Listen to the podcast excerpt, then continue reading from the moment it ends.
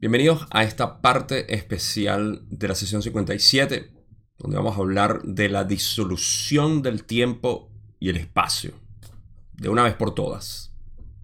Empecemos.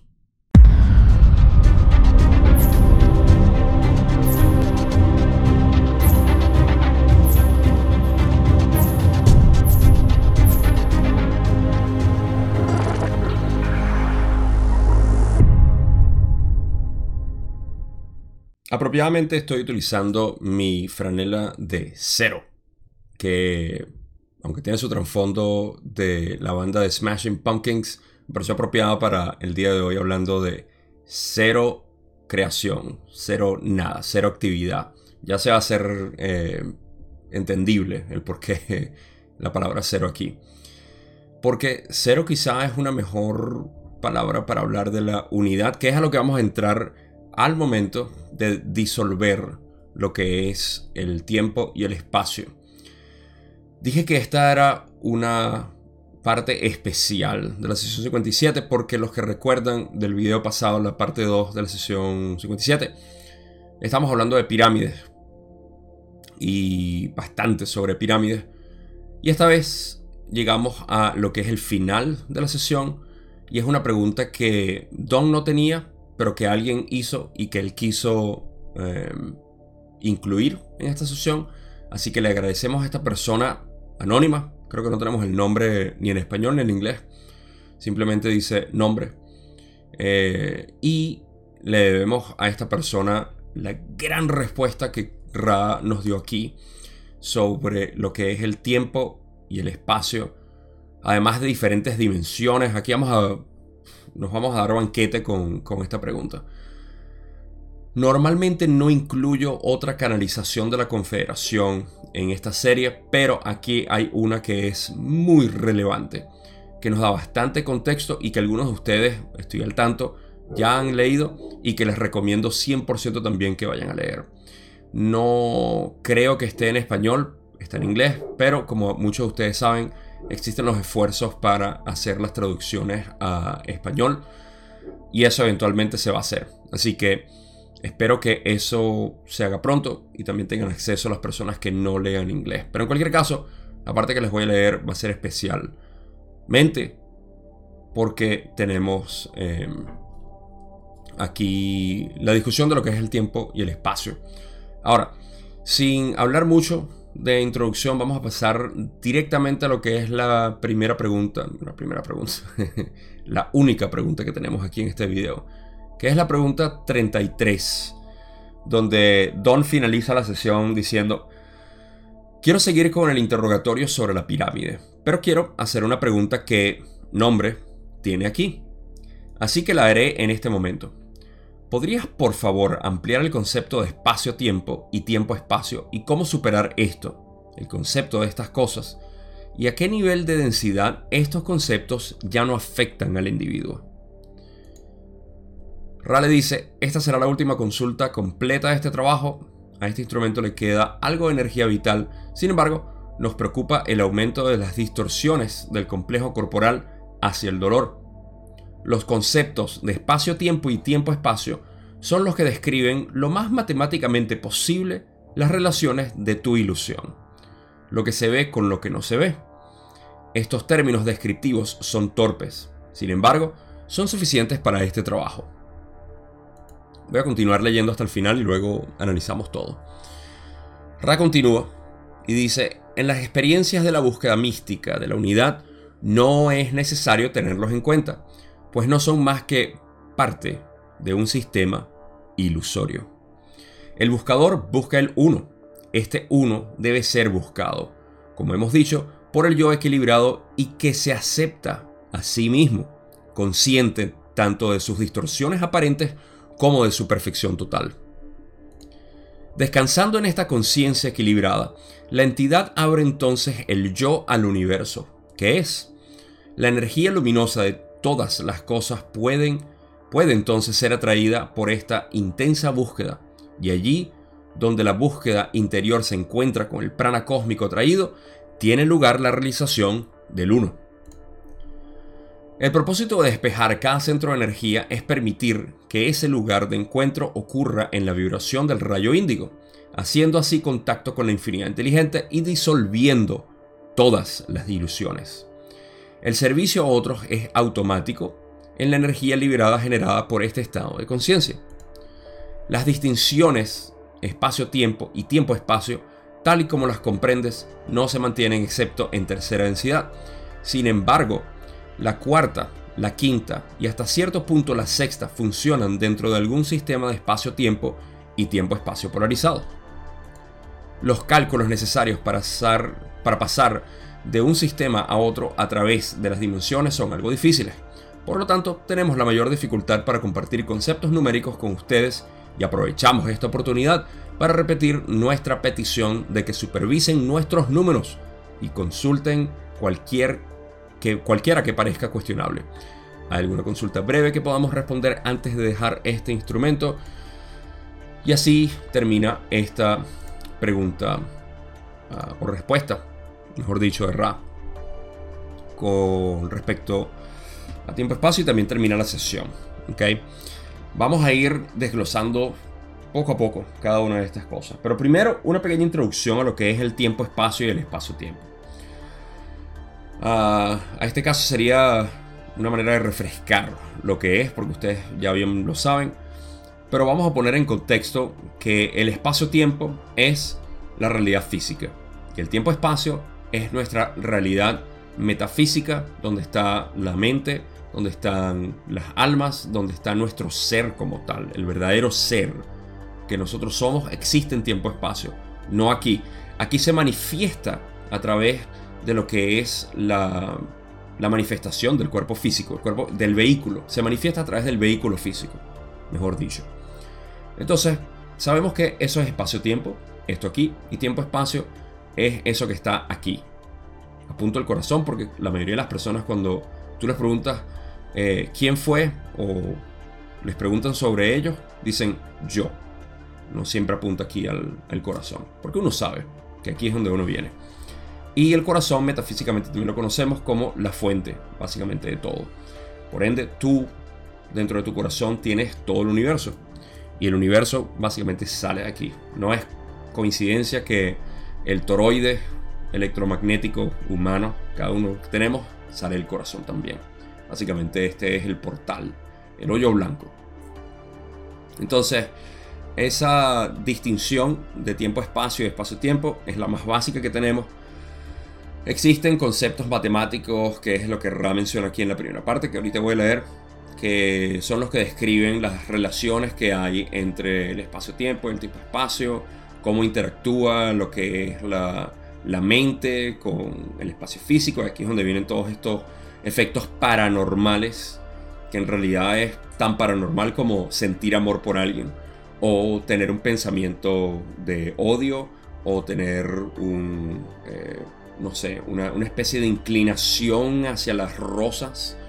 Todo eso viene del tiempo-espacio. Son, son aquellas cosas que no se pueden expresar ni recrear aquí, pero que son parte de un sentimiento.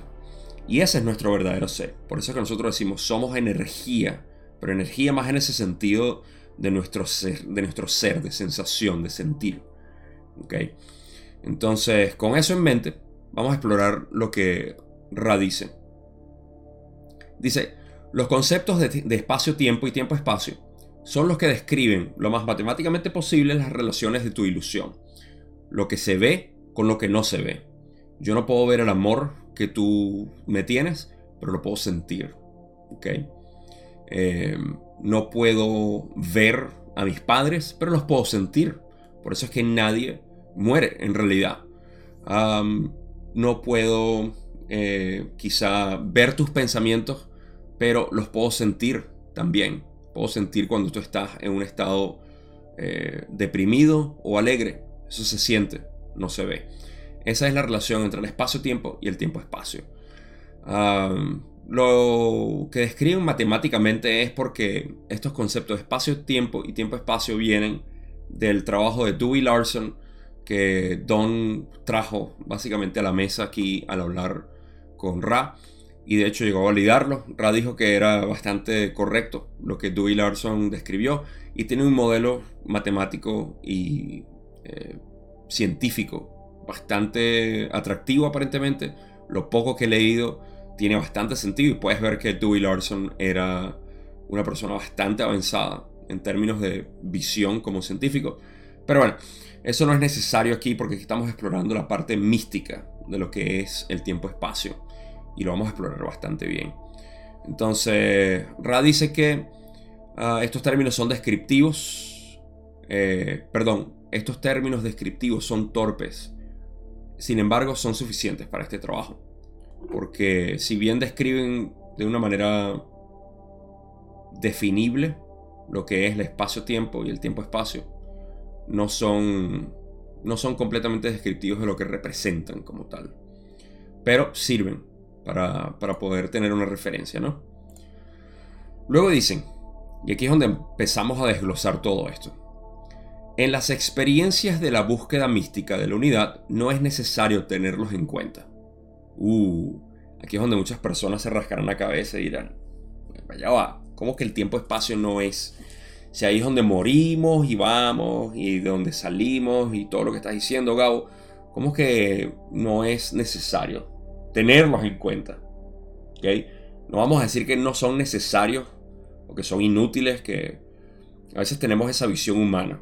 Ah, si eso no es útil, entonces no lo debería eh, usar, no lo debería estar haciendo. Nadie ha dicho eso. si no son eh, necesarios para tal cosa, entonces debo... Hay que eliminar cualquier tipo de pensamiento, o mejor dicho, inercia a pensar que aquellas cosas, por las que sea, por sea, sea la razón que sea, que, que, no, que no sea necesario, queremos ya sacarlo de nuestra vida. Hay una razón por la cual está ahí, ¿no?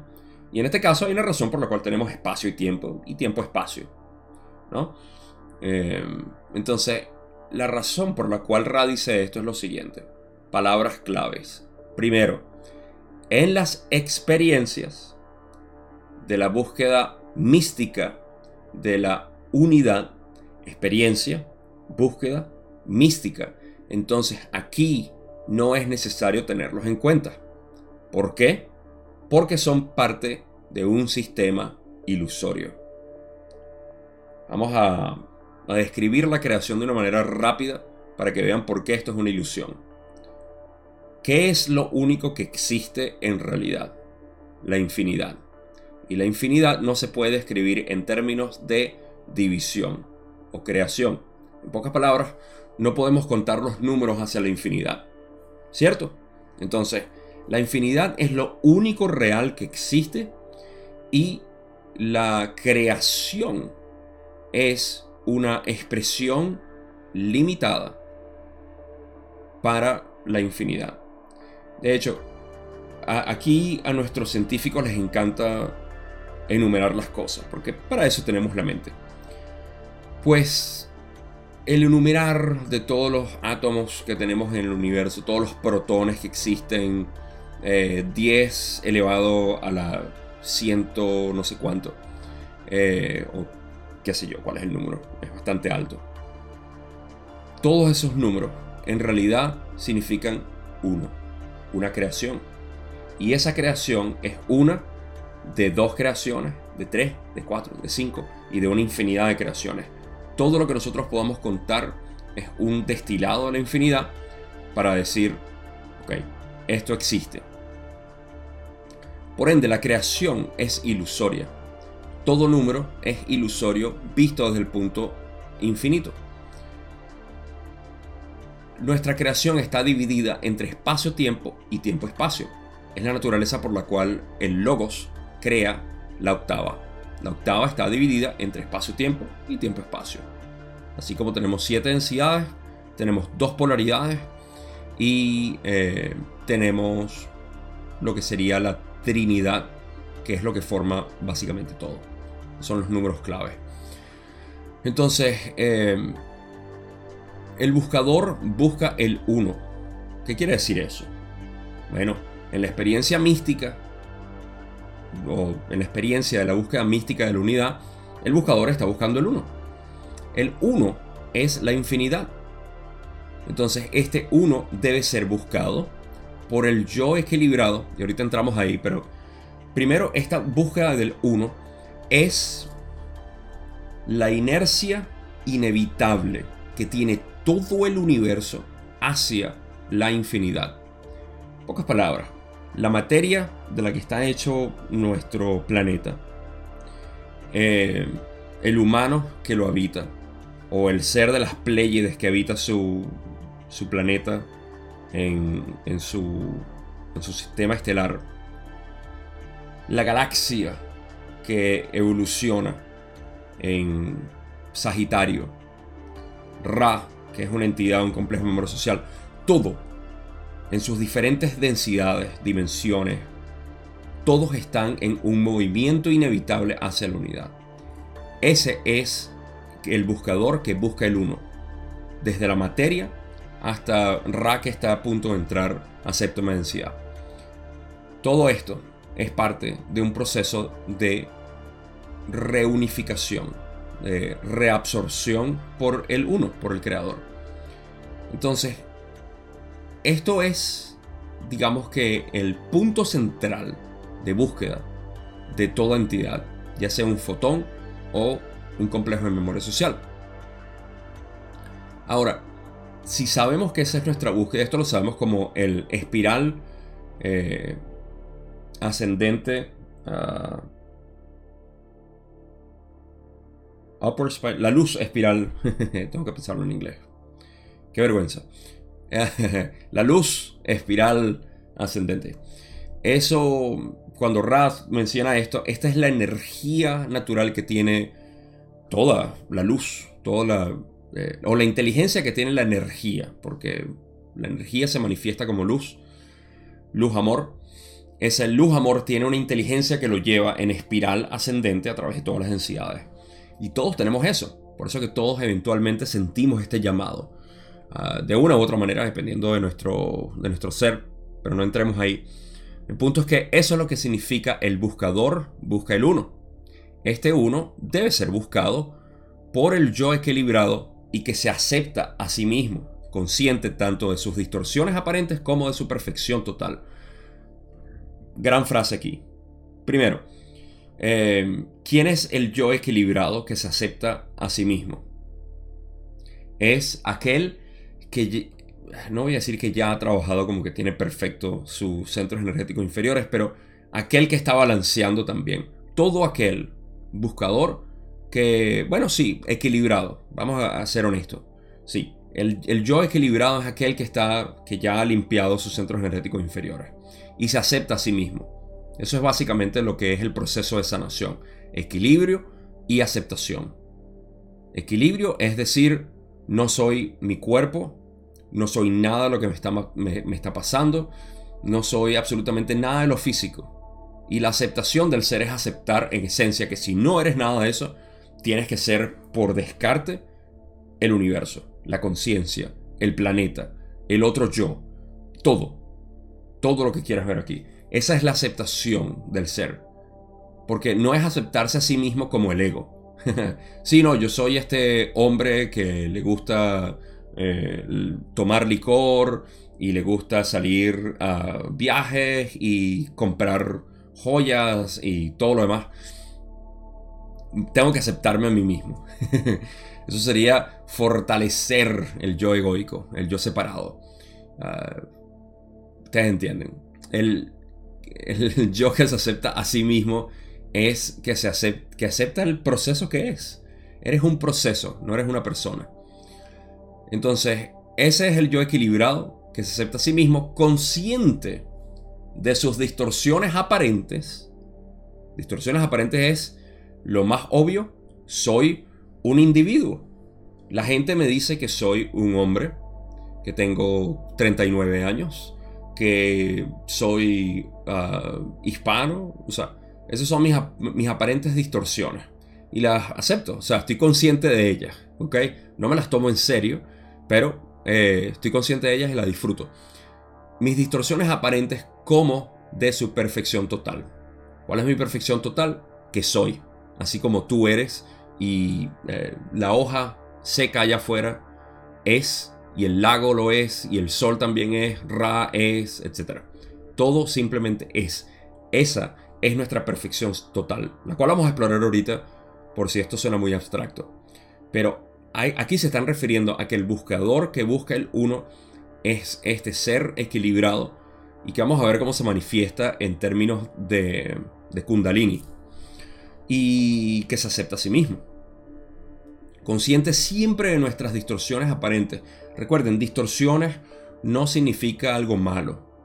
Acabo de enumerar una serie de cosas que pudiera sonar como que ser hombre es malo, ser hispano es malo. No, o sea, distorsiones es cualquier desviación de la unidad. Cualquier sensación de individualización es ilusorio, por ende es una distorsión de la unidad.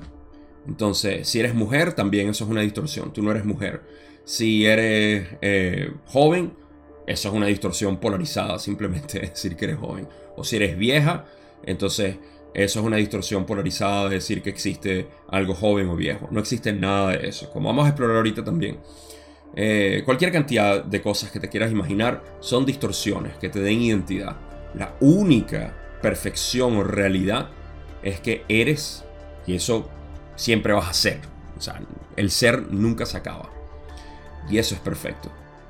Ahora, no sé por qué estoy pasando aquí como eh, la inercia. Voy simplemente a leer lo que, lo que sigue diciendo Ra. Continúa, dicen, descansando en esta conciencia equilibrada. La entidad abre entonces el yo al universo que es. ¿Ok? Como si no lo había dicho suficiente. Primero, cada una de estas palabras son ah, minutos y minutos que puedo dedicarle. Descansando en esta conciencia equilibrada. ¿Cuál es la conciencia equilibrada? El ser perfecto en sus aparentes distorsiones que em, está equilibrado y se acepta a sí mismo. Entonces, Descansando en esa conciencia equilibrada, la entidad entonces se abre al universo. O ah, abre el yo al universo. ¿Se dan cuenta de lo que estoy haciendo? Corazón. El corazón es lo que se abre. Porque una vez que tú estás equilibrado en los centros energéticos inferiores, ¿qué es lo que queda? Pura energía entrando al corazón. El corazón se abre. Y la gente tiene una experiencia mística y empieza a llorar, y empieza a sentir, y es como que si el sistema nervioso se cargara de una electricidad que nunca había sentido. Y esto puede pasar gradualmente, no es que todo el mundo tiene que pasar por una experiencia mística. Esto puede pasar a través del tiempo. De hecho, Ra ha dicho que las personas, o las, las mujeres embarazadas con niños o bebés que traen su cuerpo dual activado, o sea, tercera y cuarta, empiezan a experimentar esto, empiezan a experimentar más eh, al creador, algo, es un embarazo eh, que, trae esta energía y la sienten. Es algo similar, porque están sintiendo, obviamente, tienen en su vientre eh, a una entidad con cuerpo de cuarta densidad activado. Evidentemente van a sentir algo. Entonces, hey, si eres una de ellas, por favor, déjame un comentario. Me encanta leer esas cosas porque yo soy hombre y jamás lo podré sentir. Pero, ah, entonces, fíjense las palabras que dice, descansando en esta conciencia equilibrada. Aquí es donde ya no hay un yo separado.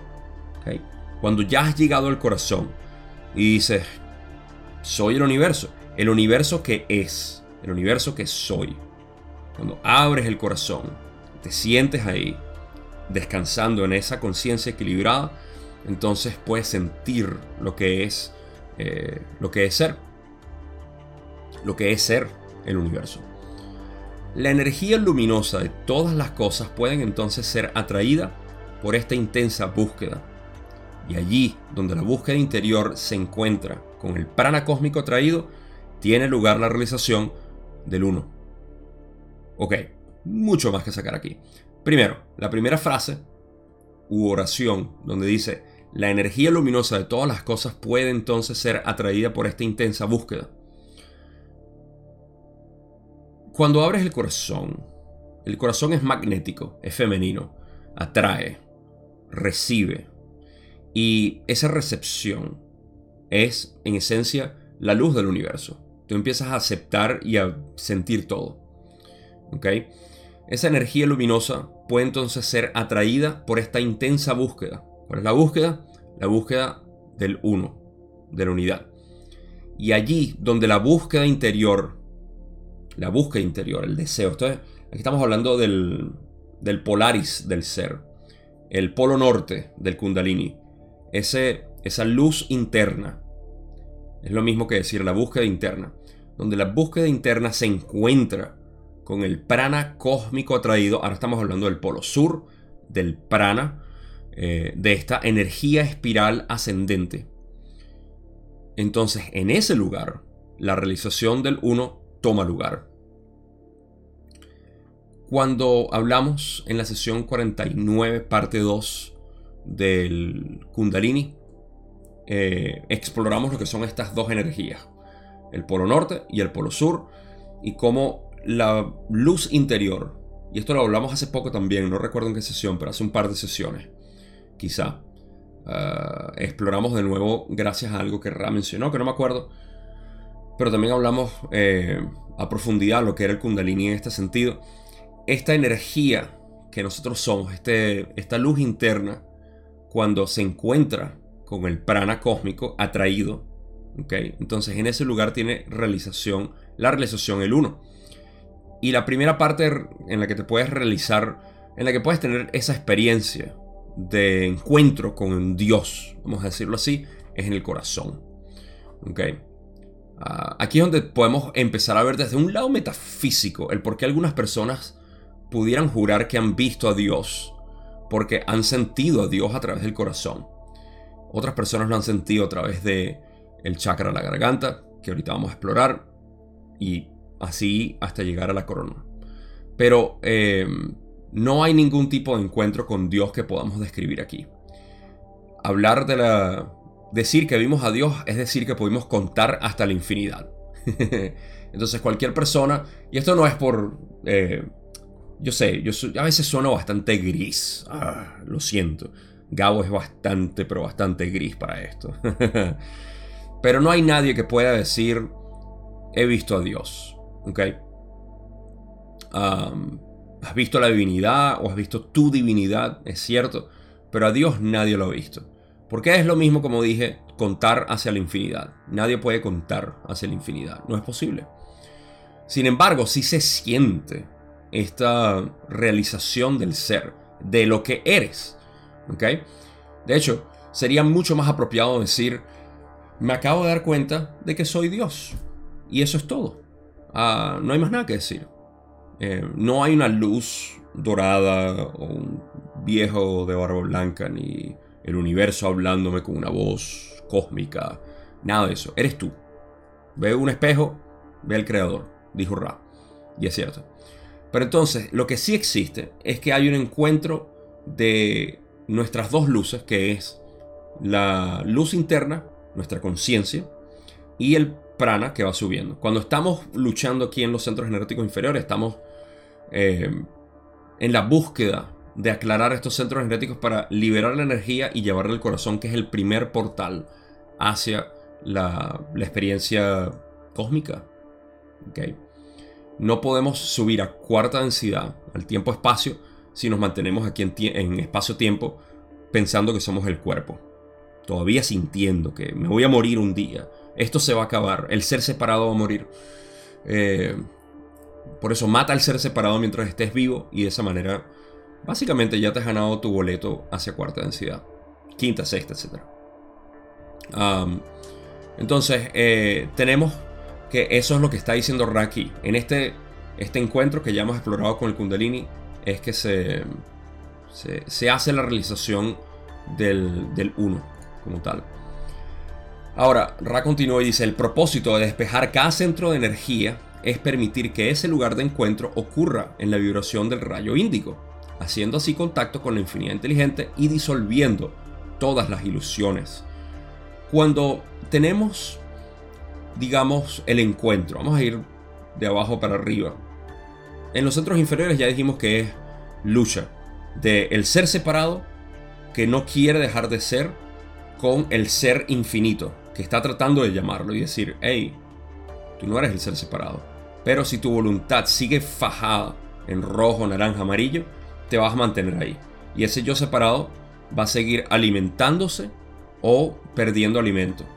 Y la mayoría de la gente está en, ese, en, ese, en esa lucha entre alimentando el yo separado, pero al mismo tiempo sintiendo que hay algo más, pero alimentando el yo separado, y en eso estamos. hasta que eventualmente, ¡boom! Explota el corazón. Y el corazón dice, llegué. Llegué y ahora sí me doy cuenta. Ese es el primer, digamos, la primera realización del, del yo eh, con el uno. Entonces el propósito de despejar cada centro de energía no solo los inferiores, sino el corazón también, es permitir que ese lugar de encuentro ocurra cada vez más arriba hasta que llegue el índigo. Eso quiere decir, cuando llegas al corazón y te das cuenta que eres todo el universo, ok, hay más que hacer. Ese no es el último paso, hay que seguir. El siguiente paso es sabiduría, ver que todos somos co-creadores, entender esta realidad. Aquí es donde viene la sabiduría a tomar forma, por así decir, donde estamos observando la creación como una infinidad de agentes del mismo yo que es. Básicamente ves a, la creación como una cantidad de yoes por todas partes manifestando su ser de una manera específica. Y eso es otro éxtasis. Esa es otra explosión de kundalini aquí en, la, sabiduría. Que es hasta cierto punto el orgasmo que todos sentimos aquí leyendo la ley del uno. Es algo de información. Rara vez tenemos, eh, de repente, puede ocurrir, pero yo diría que es raro lo que es la, experiencia mística del corazón en, términos de lo que es la ley, la ley del uno. Así que agradecido de darle sus orgasmos del, de la mente sabia. Entonces, ¿por qué? Porque eventualmente pasamos a, aclarar también porque aquí no termina todo. No es que todos somos, ah, bueno, somos todos separados aquí y allá, aparentemente, pero somos el uno trabajando ahora llegas a la parte de unidad, donde dices, ah, no, ya va. Ahora todos somos uno. Y desde esta perspectiva los puedo sentir a todos. Y en ese momento, no solo se hace contacto con la infinidad inteligente, o estás llegando a la infinidad, sino que toda ilusión se disuelve. ¿Cuál es la ilusión? Separación. Ya no hay más separación. Por eso es que en sexta, las entidades negativas tienen que disolverse y pasar a la unidad o, al, cultivar de la unidad. Em, eso es lo que es la disolución de todas las ilusiones. El servicio a otros es automático en la energía liberada generada por este estado de conciencia.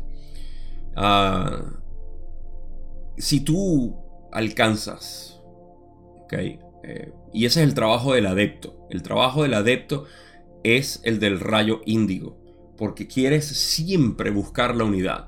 No basta con decir soy uno, eh, soy el universo y luego decir cada uno es el universo o el universo se está manifestando de todas estas maneras, sino llegar al punto de unidad y decir todo esto es un solo ser actuando de manera ah, dinámica y sistemática para poder conocerse a sí mismo a través de la infinidad de expresiones que es. Y ese es el punto en el que contactas con la infinidad inteligente y en ese momento el servicio a otro es automático porque obviamente el servicio a otro es el servicio a ti mismo. ¿Ok?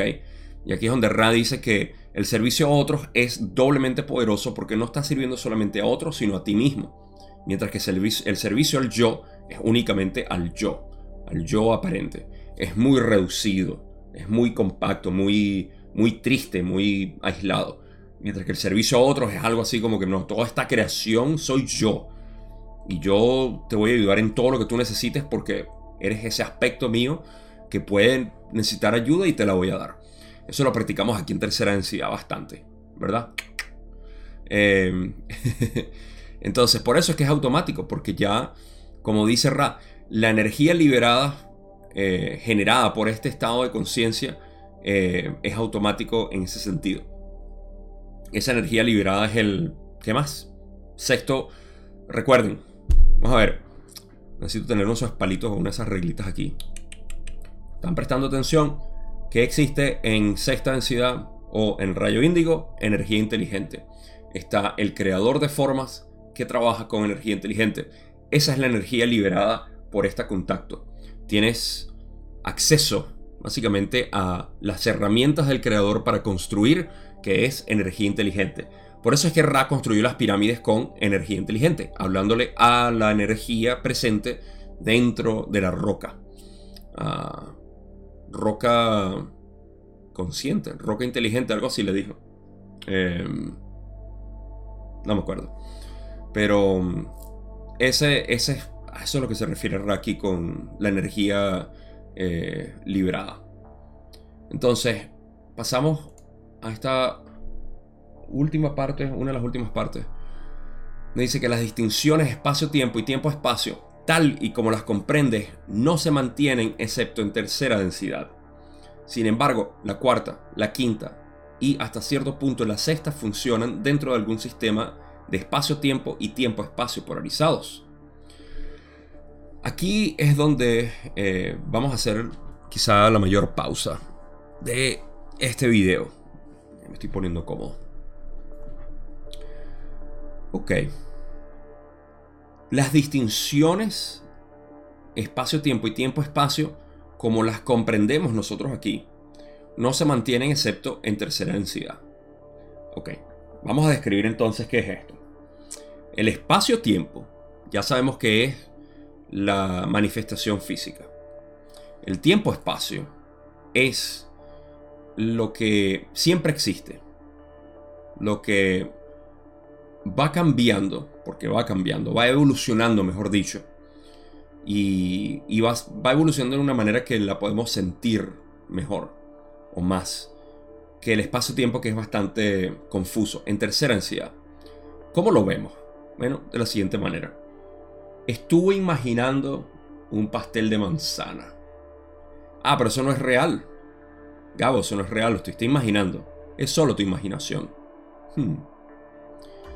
Soñé con mi, con mi tío, quien murió o quien está vivo, no importa. Soñé con mi tío y me dijo tal información. Bueno, eso fue solo un sueño, Gabo. Eso no tiene sentido. No, no, no importa. Ok. Oye, tuve una fiebre muy fuerte y deliré. Tuve estos pensamientos y sueños extrañísimos. No te preocupes, eso fue un sueño febril. Em, y así podemos ir yendo. Quizá la mejor manera que podemos utilizar esto para describir el tiempo-espacio son los sueños. Aquí van también, por supuesto, las experiencias psicodélicas que yo tiendo a hablar bastante estados alterados de conciencia, que yo prefiero decir estados alterados de mente, eh, también tienen su, ah, su, su relevancia, porque todo esto está ocurriendo en tiempo, eh, en tiempo espacio de tercera densidad. Pero hay una distinción mucho más eh, manejable dentro de lo que es el sueño, cuando vamos a dormir. Cuando vamos a dormir, empezamos a entrar en ese estado y ustedes lo pueden reconocer porque a veces estás quedando dormido y sientes que te despiertas. Pero no estás dormido en realidad. Estás en ese espacio medio maleable. Donde lo físico está así como que variando en forma. Y el tiempo, tú dices, ¿tuve cuánto? ¿20 minutos dormido? No, no puede ser. Siento que pasaron 5 minutos. O media, no sé, medio día.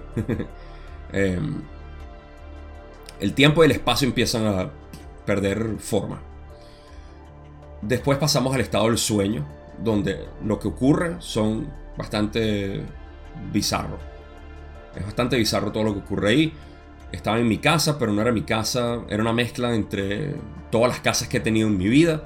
Y estaba hablando con mi perro, que eras tú en realidad, un ser humano hablando. Es muy extraño, pero entonces la pared estaba viva también. Y no me habló, pero sentí algo. Aquí es donde se empieza a poner bien bizarro todo porque es el tiempo-espacio.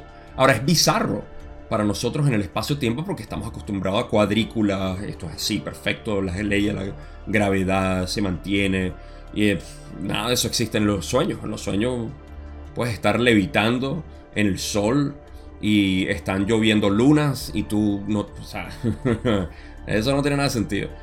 ah, para nosotros aquí. Pero ahí sí tiene sentido porque tiene ah, un sentido poético, por así decir. Digamos que esta es la ciencia del espacio-tiempo y el tiempo-espacio es poesía. De hecho, el arte, todo existe ahí. Ahí ven por qué cierto arte es difícil de comprender. Porque viene eh, de su mayor expresión, lo más puro posible ahí. Y así vamos hasta lo que es el sueño profundo. Y ahí tú me vas a decir, bueno, Gabo, ahí me perdiste, porque en el sueño profundo no hay nada. O sea, ahí uno no. Yo no recuerdo nada. ¿Qué está pasando en el sueño profundo? ¿Es un, es un estado de conciencia? No, es el estado de conciencia. Y una vez más me vas a decir, no, pero ya va, o sea, ¿cómo puede ser un estado de conciencia? Bueno, el estado de conciencia cuando estás en un sueño profundo, y no estoy diciendo sueño, un sueño con imágenes, sino dormido profundo, donde no hay sueño, donde no hay absolutamente nada.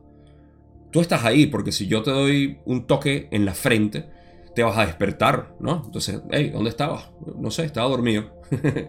estaba en mi mayor estado de pureza, que es el estado profundo de sueño. Eso es tiempo-espacio también, pero es un eh, tiempo-espacio especial, el cual voy a hablar al final de, de este video.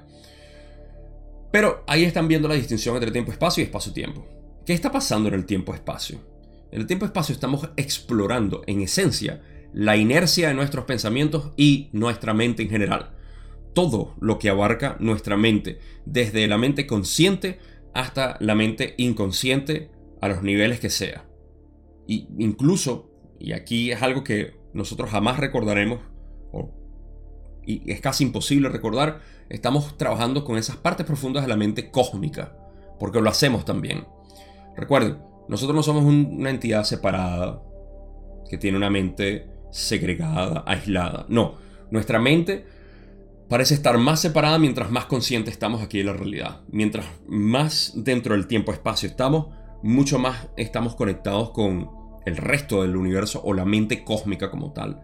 Es como que una neurona se sienta viva porque siente las, eh, la electricidad que está siendo eh, transmitida por ella. ¿Ok? Y sigue eh, comunicándose con las dendritas y todo lo demás. Y me siento consciente, soy una. Pero en realidad toda esa conexión está hecha dentro de una un solo cerebro que forma la actividad de una mente.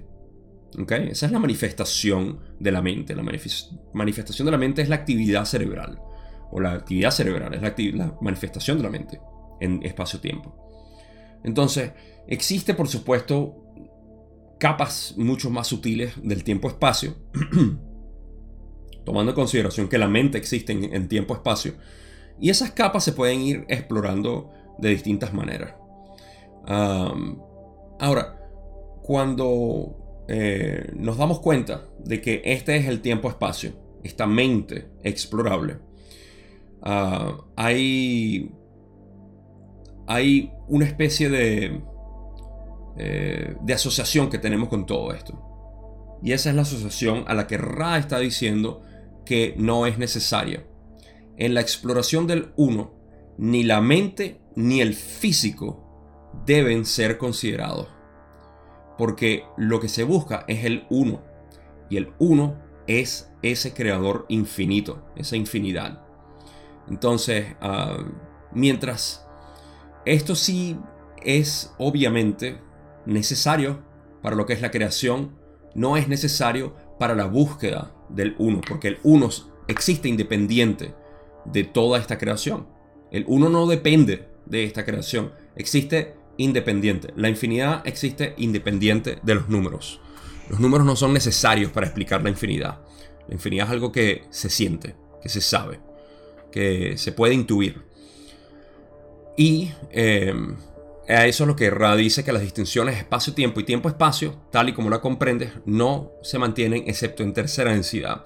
Porque aquí hay una definición muy grande entre lo que es estar despierto y estar dormido.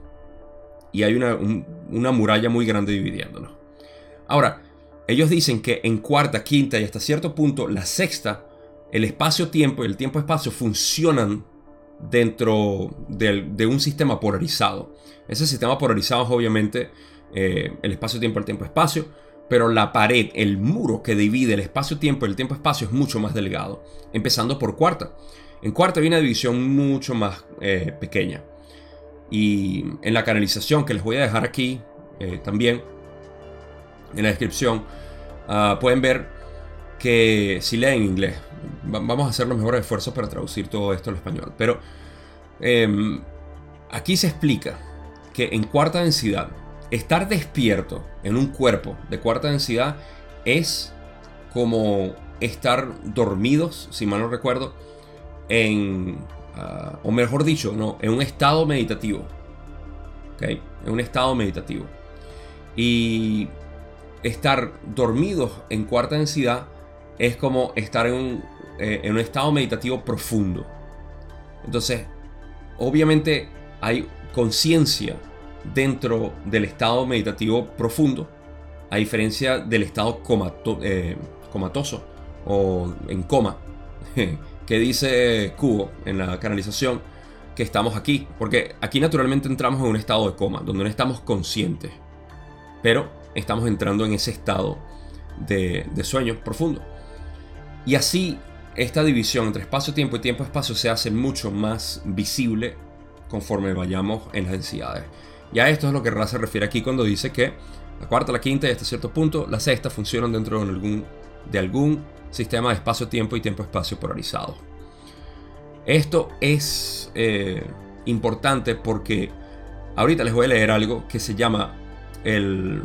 Ah, es una parte de la canalización donde hablan del tiempo-espacio puro. Hay un video que les voy a dejar por aquí si me acuerdo. Uh, de hecho, voy a hacer una nota para que no se olvide, como siempre. Em,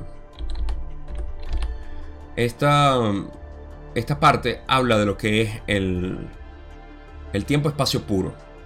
El tiempo-espacio puro no tiene nada que ver con el tiempo-espacio ni con el espacio-tiempo. O mejor dicho, no tiene nada que ver con el tiempo-espacio como. Ah, como algo Lo que pasa es que le llamamos tiempo-espacio tiempo -espacio también.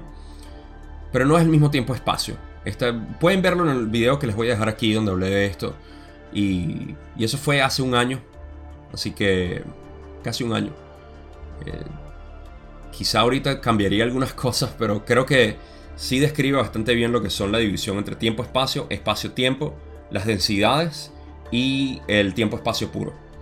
Entonces, ese tiempo-espacio puro es donde existe el creador en su infinidad absoluta. Y nosotros tenemos acceso, porque ahorita ustedes estarían diciendo, bueno, pero Gabo, entonces yo voy a tener que esperar a sexta o a quinta o a cuarta para poder tener acceso a eso. No.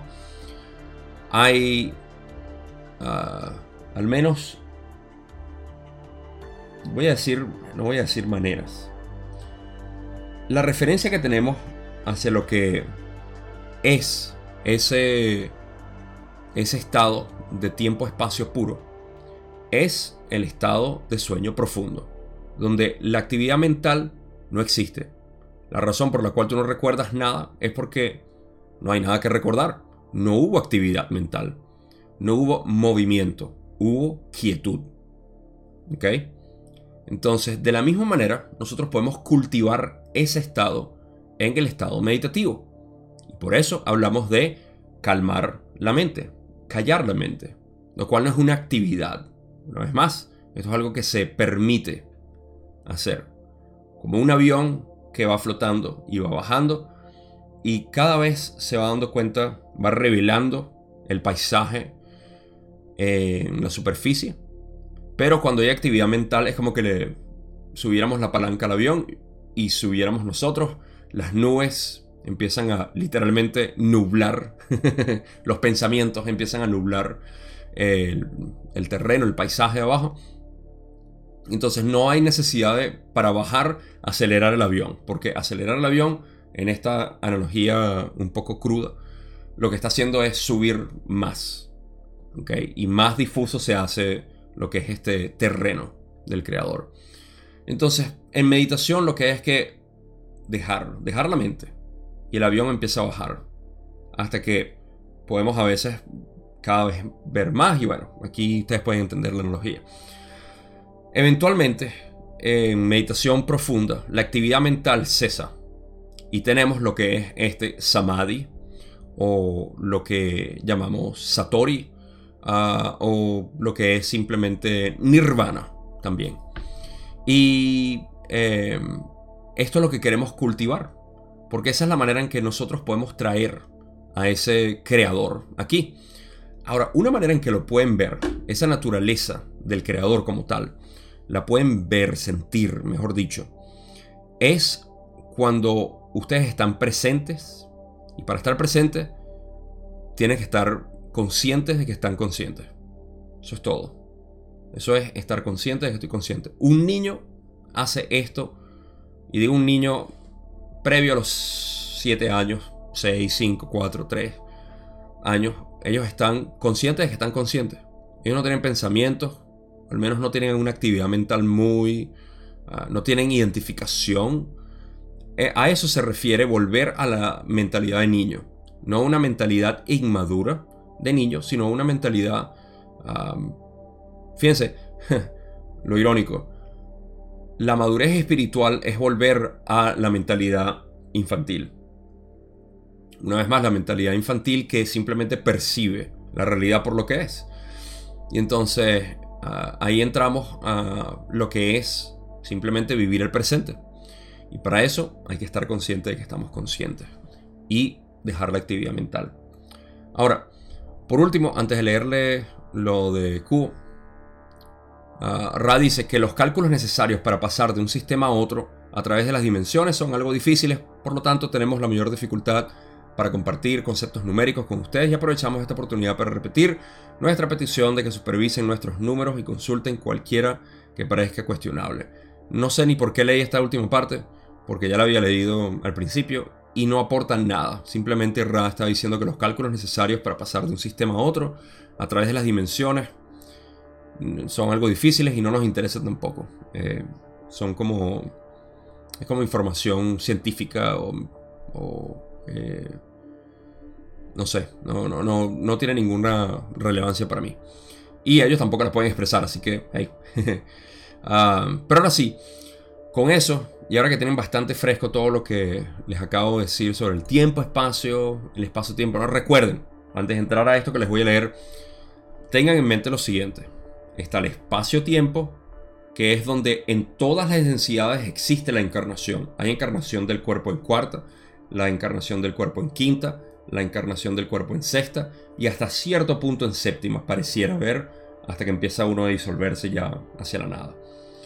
Y está el tiempo-espacio, lo cual es nuestra mente permanente. ¿Ok? Nuestra, nuestro ser. Recuerden, en espacio-tiempo nos movemos en tres dimensiones de espacio y estamos en un tiempo fijo, lo que es aparentemente un tiempo fijo. No lo podemos echar para atrás ni para adelante. Estamos siendo llevados a través de esta línea de tiempo. Mientras, y aquí podemos hacer, esta es la densidad, eh, o mejor dicho, la dimensión del hacer. Aquí estamos siempre eh, preocupados por hacer. Estoy grabando este video, voy a ir a comer, voy a salir dentro de un momento a la oficina postal, voy a darle un beso a Julie, voy a hacer cualquier cosa. Hacer, hacer, hacer, hacer.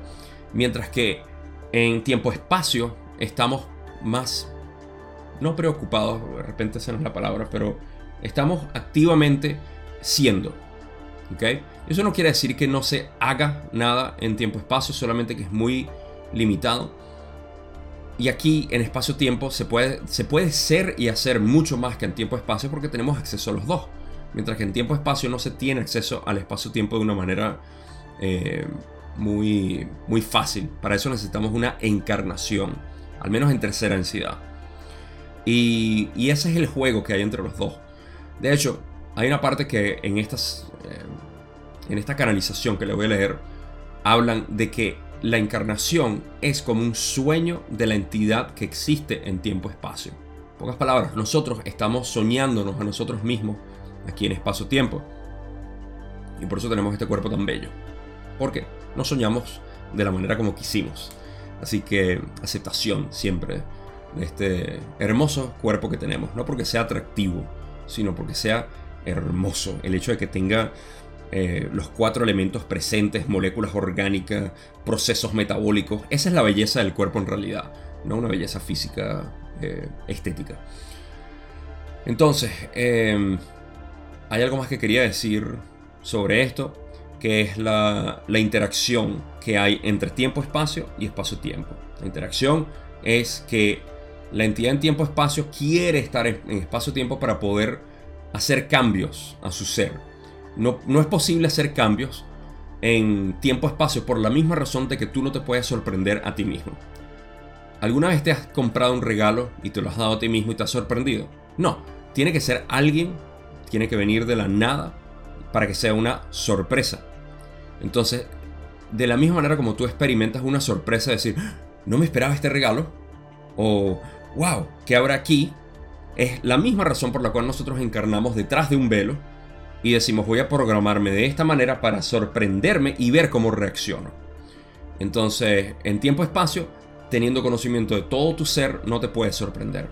En espacio-tiempo, teniendo conocimiento de una fracción muy pequeña de lo que tú eres, puedes sorprenderte a cada momento con los catalizadores que te vas presentando. Y la razón y el motivo de todos estos catalizadores, como siempre, es aceptarte, aceptarte, aceptarte, aceptarte. Ok, ahora sí pasamos a lo que les voy a leer aquí, que es la canalización de Cubo en el 2011, precisamente en marzo, el 9, eh, perdón, en marzo no, en abril, el 9 de abril. Y Cubo dijo lo siguiente. El entorno de tiempo-espacio puro es uno que no se presta bien a la descripción, porque está más allá de la capacidad de descripción de la mayoría de las palabras. Sin embargo, haremos lo que podamos en ese sentido.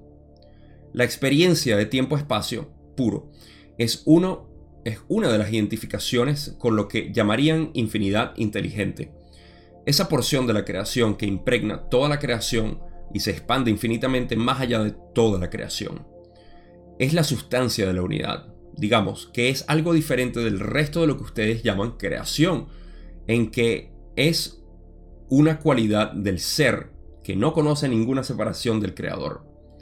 Cuando el buscador de la verdad dentro de tu ilusión de tercera densidad o dentro de cualquier densidad es capaz de aquietar el yo, generalmente dentro del estado meditativo, hasta el punto de funcionar las vibraciones personales con el creador y sentir esa experiencia de unidad, entonces el buscador está experimentando la infinidad inteligente o la experiencia del tiempo-espacio puro.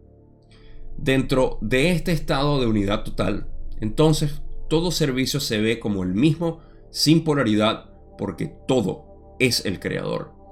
Todo sirve al creador y no hay separación. Dentro de tal estado de unidad no hay deseo de servicio, de movimiento, de nada, porque ciertamente no hay deseo, hay completitud, hay infinidad, hay todo lo que hay. Y eso es lo que nos lleva a poder entender de una manera más adecuada, quizá, de todo lo que yo dije, Cubo lo compacta aquí bastante bien. Cuando dicen, hay un par de partes que me, me gusta mucho lo que dicen, que es cuando el buscador de la verdad dentro de tu ilusión de tercera densidad o dentro de cualquier densidad en realidad es capaz de aquietar el yo, básicamente dentro de un estado meditativo, hasta el punto de funcionar las vibraciones personales con el creador y sentir esa experiencia de unidad, entonces el buscador está experimentando la infinidad inteligente o la experiencia del tiempo-espacio puro. Entonces es posible ciertamente cultivar este estado meditativo en el cual estás completamente presente. Y esto es lo que eh, en el budismo es ser iluminado o vivir iluminado, mejor dicho. No es ser iluminado como que si fuera algo que eres dotado y te da eh, la, creación, el Dios te da, no. estamos hablando de lo que es simplemente cultivar ese estado de ser en el presente. Y para eso eh, es requerido la meditación en todas las densidades. En esta sesión se explica con detalle, o en esta canalización, se explica con detalle lo que es cada vez más la comunicación que hay del estado meditativo o del dormir, el sueño, en cada una de las densidades. Y eh, otra parte que me gusta es el final cuando dicen que dentro de este estado de unidad total, entonces todo servicio se ve como el mismo, sin polaridad, porque todo es el creador. Esto es equivalente a lo que Ra dijo de que el servicio es automático, ¿okay? porque todo servicio se ve como el mismo, sin polaridad. Sexta densidad, activación del rayo índigo, contacto con la infinidad inteligente, disolución de todas las polaridades, de todas las, ilusiones. Todo sirve al creador y no hay separación. Ahora, otra parte que puede sonar contradictoria es cuando dicen que dentro del estado de unidad no hay deseo de servicio. O sea, de sexta para abajo hay servicio, de sexta para arriba ya no hay servicio, o no hay deseo de servicio, de movimiento, de nada, porque ciertamente no hay deseo. De hecho, yo diría que de séptima para arriba eh, no hay necesidad ni deseo de nada. Hay completitud, hay infinidad, hay todo lo que hay. Muchas personas cuando tienen experiencias eh, psicodélicas tienden a sentir básicamente esto con tanta intensidad que por eso es que reportan decir no quería volver, quería quedarme ahí. Y es algo similar a esto. Es, eh, es que la, sensación de perfección ahí es, es tal que simplemente no, no sientes deseo de nada, no sientes carencia, no sientes ah, un, impulso, no hay nada. Y ciertamente, ¿qué es lo que dijo el Buda? El deseo es nuestra... Eh, es la razón por la cual sufrimos. Deja de desear y dejarás de sufrir. El Buda estaba hablando básicamente desde séptima densidad. Eh, era la infinidad inteligente hablando por él, en pocas palabras. Y, esa necesidad es la que nos hace sufrir, lo que nos hace dar vueltas en samsara, en la rueda, el viaje del héroe incesante. Y eso es lo que se siente. Ahora, para finalizar todo esto, lo que les quiero dejar es lo siguiente. Tenemos uh, lo, que, lo que es esta sensación que podemos cultivar en meditación. Si hay algún tipo de llamado o mensaje que les puedo dejar, es simplemente cultivar esa meditación.